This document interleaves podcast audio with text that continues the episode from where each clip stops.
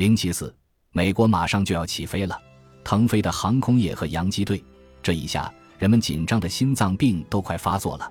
八月二十二日，鲁斯打出了自己的第四十个本雷达，两天以后，格里克追了上来。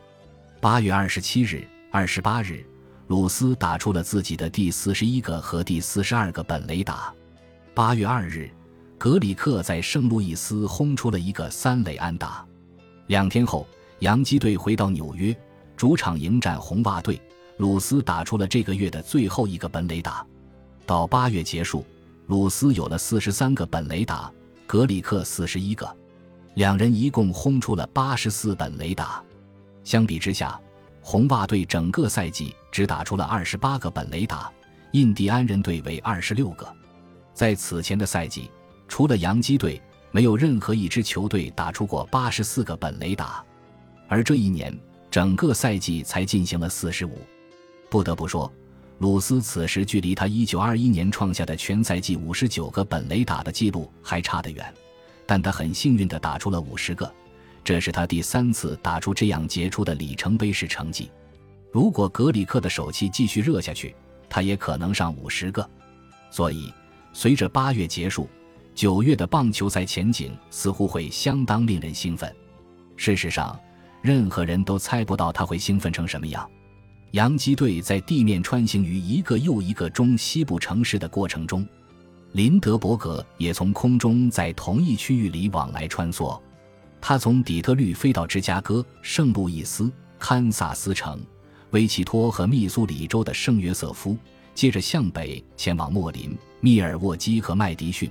最后又飞去期待他凯旋的明尼苏达，只可惜事情进展不太顺利。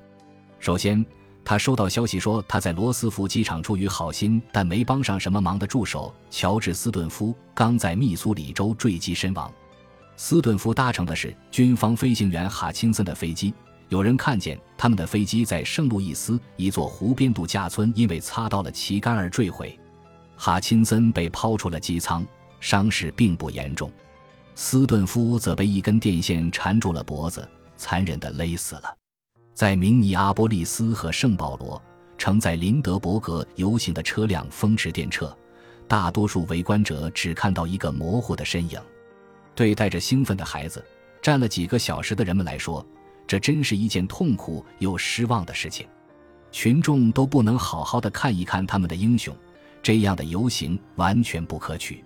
明尼阿波利斯论坛报在社论里抱怨说：“报纸上开始报道，扒手和小偷跟随林德伯格巡游全美各地，利用林德伯格访问带来的分心优势大捞一笔。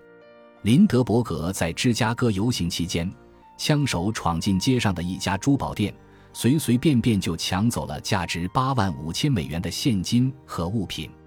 此外，还传出了令人沮丧的消息。”纪念品搜寻者们闯进了林德伯格家在利特尔福尔斯的房子，那里自从他父亲去世后就空置无人。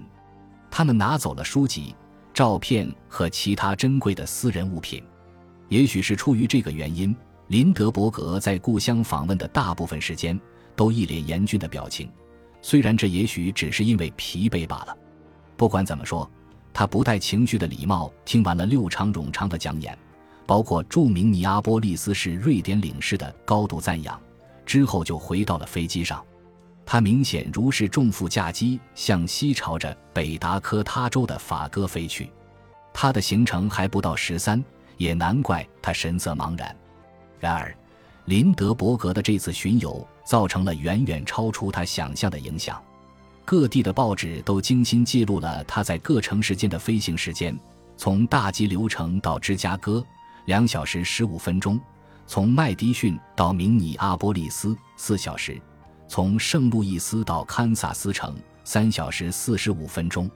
对任何曾在任意两地往来过的人来说，这么短的时间都可谓神奇。更何况，林德伯格日复一日地重复这些壮举：安全、准时、常规，没有半点意外发生，就仿佛空中飞行是全世界抵达某个目的地最自然。最合理的方式一样，日积月累，这对人们的观念造成了深远影响。夏天快要结束时，美国成了一个迫切起飞的国家，极大地扭转了四个月之前的局面。当时，大多数民众还把飞行看成是县城集市上的杂耍。美国似乎永远赶不上欧洲。无论林德伯格是否确知，他的全美巡游对航空事业的未来有着比勇猛飞向巴黎更具革命性的影响。极具讽刺意味的是，等到美国真正准备好升空的时候。林德伯格却不再是任何人的英雄。本集播放完毕，感谢您的收听，喜欢请订阅加关注，主页有更多精彩内容。